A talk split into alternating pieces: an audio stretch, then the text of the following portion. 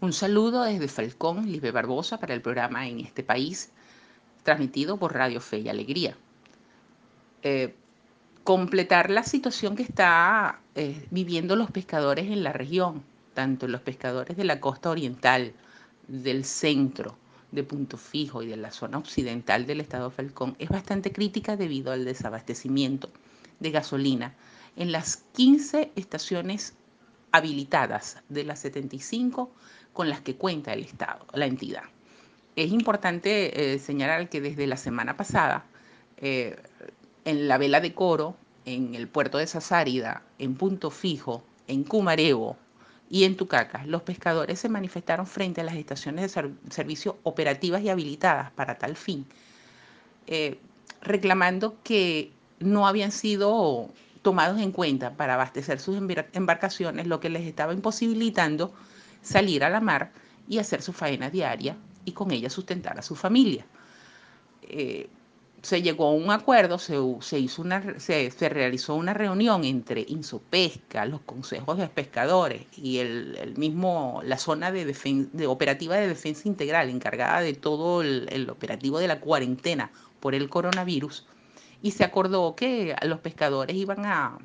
a ser atendidos en días específicos y en estaciones de servicio específicas que estuviesen habilitadas. Pero hasta ahora ha sido poco factible que los pescadores accedan al combustible. Tanto es así que pasan em, en las estaciones de servicio del centro, norte y de occidente, y hasta del mismo coro y punto fijo, hasta 72 horas mm, los vehículos esperando a que puedan abrir las, la, las estaciones de gasolina y solamente pueden, pueden surtirse de la misma cerca de 120, 160 vehículos, quedando los demás sin, sin oportunidad para poder, para poder abastecerse. En Falcón está, está cumpliéndose la medida del suministro interdiario y por números de placa. Tanto es así que no solamente los pescadores se están viendo afectados los taxistas, el, sector transporte público ha desaparecido totalmente de las principales ciudades del estado Falcón, como lo es Coro y Punto Fijo. Es importante eh, señalar que debido a la cuarentena, el gobierno regional a cargo del gobernador Víctor Clark estableció una serie de medidas orientadas a que el falconiano permanezca en sus hogares. Entre estas estrategias está, como hablé antes, el suministro de gasolina,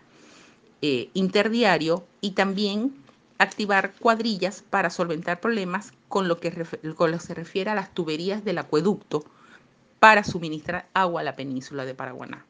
El estado Falcón es uno, de los estados más castigados con eh, la carencia de agua potable por tubería. Eh, solamente la ciudad de Coro recibe agua por tubería en estos momentos y es suministrada dos veces por semana. El resto de los municipios, que son 25 en la región, reciben agua o por camiones cisterna. Eh, también se estaba adecuando la, la, la torre, la balsa toma en, la, en el embalse de, de Hueque para suministrar, para darles agua a la península de Paraguaná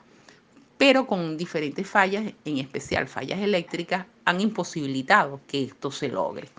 Eh, el plan de desinfección se ha realizado en el estado Falcón en 14 municipios en las primeras dos semanas de acción.